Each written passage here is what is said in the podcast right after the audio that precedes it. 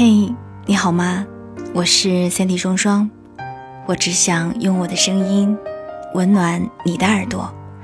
我在上海向你问好，欢迎收听周日的晚上十点。今天要跟大家分享的文章是来自于 H r 的，我也是一个默默要求自己不能崩的人，来自于公众号我要 Want to Need。虽然离失业的那段日子已经一年多了，但我还是很记得当时发生的事。一周七天，每天都有不同记忆的片段，感觉却是同样的浮浮沉沉。周一早上七点半，隔壁的中学正好是升旗仪式，学生唱国歌的歌声把我叫醒。周二早上十点钟，猫咪踩在我的胸口上。舌尖舔了舔我的鼻子，痒痒的。周三中午十二点，我打开小小的冰箱，从速冻箱里掏出那一包只剩下七八只的水饺。周四下午两点钟，我不停地翻着求职网站上的岗位需求，困得不行，便睡着了。周五下午五点钟，我在网吧里看着旁边的女生退出游戏。打开 PS，开始修改简历。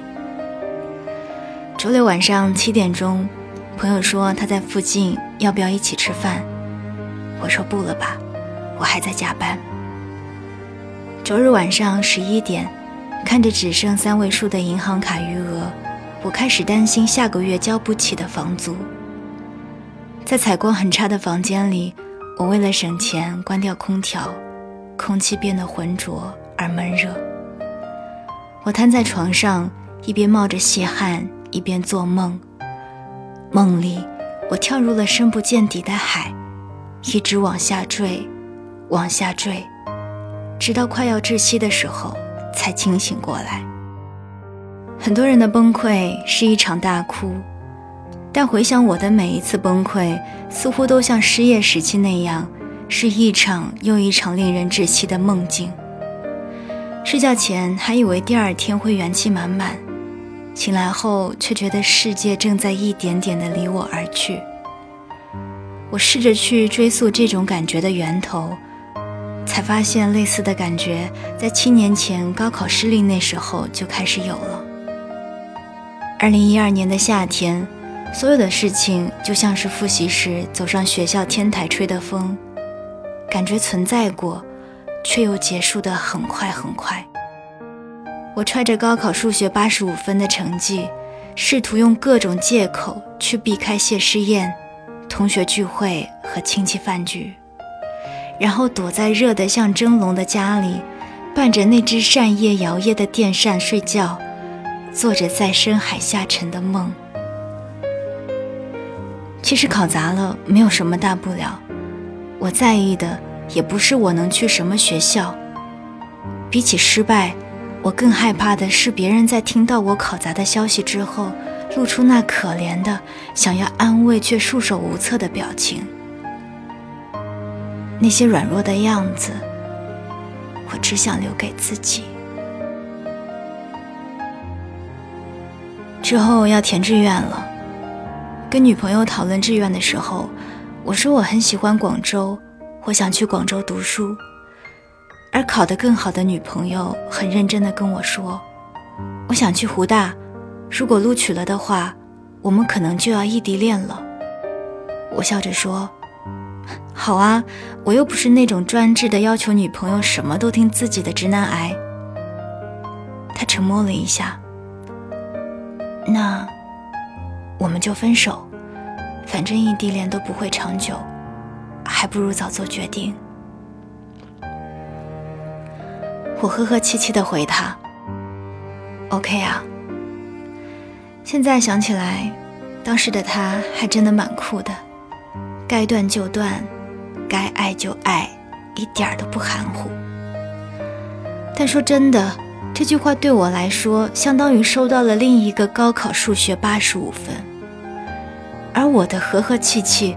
只不过是一种应激反应，用来显示我的不在乎。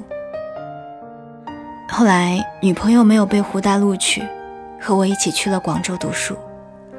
我们也像是无事发生一样继续恋爱，但从此我的心里便有了疙瘩。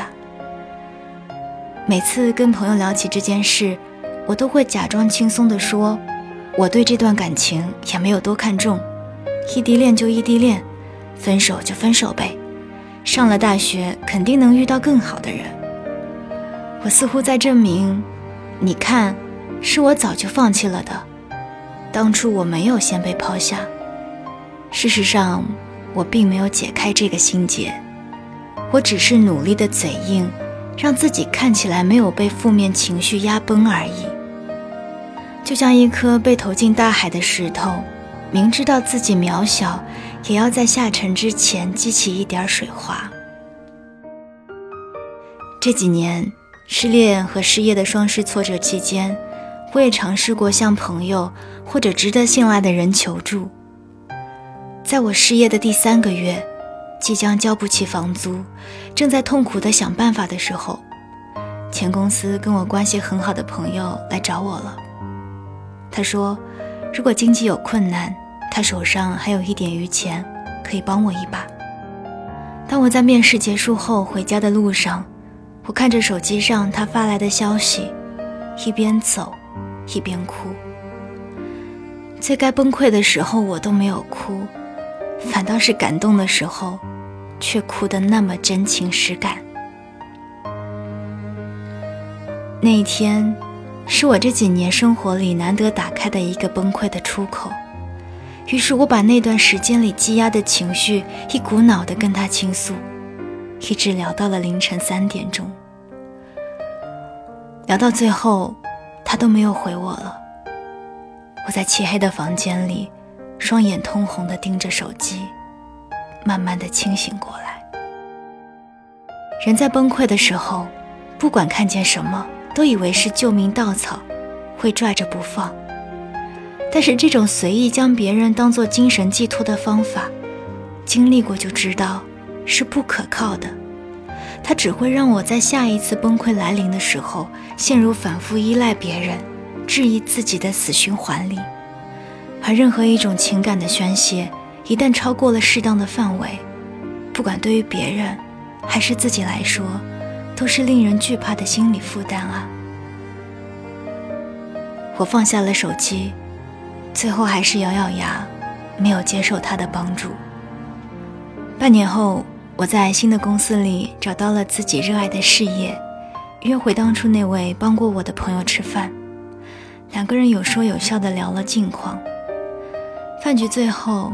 他感慨地说：“我看起来很清醒，也很云淡风轻。”我才意识到，原来我已经渐渐把不能崩给别人看，变成了对自己的一种要求了。所谓勇敢，也已经不是勇敢的对抗别人的目光了，而是勇敢的承受崩溃。半个月前，我在电影院里看蜘蛛侠。看哭了，年纪大了些，我的泪点确实也变得奇奇怪怪的。照理说，看着可爱的小蜘蛛耍宝、泡妞、飞天遁地，应该没有什么好哭的。但电影里有两个场景，还是让我憋不住眼泪。第一个场景是神盾局局长福瑞来找蜘蛛侠出手，当时大战刚结束，蜘蛛侠参加班级组织的去欧洲的旅行。趁机放下英雄的包袱，可以专心的追自己喜欢的女生。但是新的反派怪物出现，他又被请求出战了。小蜘蛛背过身去，赌气地说：“我只想当大家的社区朋友，蜘蛛侠而已。我不像钢铁侠他们是拯救世界的超级英雄。”但是后来，他还是换上了战衣。第二个场景发生在一个歌舞剧场里。小蜘蛛喜欢的女生认真的暗示了自己想坐在他的旁边，但那时小蜘蛛正准备要悄悄地溜出去战斗，纠结了几秒钟之后，他还是拜托好朋友照看着女生，自己还是要离开这里，去承担起拯救大家的责任。当时我觉得好难啊！人生为什么这么难？他只是想当一个普通人，想和自己喜欢的女生在一起而已。他一点儿都不想当超级英雄，他也不想承受那些如山倒的压力呀。但最后，他还是接过了钢铁侠留给他的眼镜，把责任扛在了自己的肩上。他没有退缩。我看完电影，走出影厅的时候，我反复在脑海里默念的一句话是：能力越大，责任越大。正是因为这句话，蜘蛛侠才不得不放弃原本生活存在的那个更为轻松的选择。因为那个选择不再成为可能了。我的经历不像蜘蛛侠那么伟大和浪漫，但是随着成长，属于我的那一句话也冒了出来：愿你以渺小启程，以伟大结束。这几年的时间里，我强烈的感觉到，现在我的生活。只是处于离起点没有多远的地方而已，我还远远没有到达我能为之终点的地方。虽然我也不确定接下来的路会怎么样，但是心里期望着从渺小变得伟大，一直往着有光的地方走，大概总是不会错的。所以在到达终点之前，我不想停下脚步，我会继续走下去。也愿你以渺小启程，以伟大结束。我是三 D 双双，刚刚你听到的文章是来自于 H r 的。我是一个默默要求自己不能崩的人。喜欢我的节目，欢迎在喜马拉雅找到我，订阅双份的阳光。这里是周日的晚上十点，我们下一期再见。晚安，亲爱的你。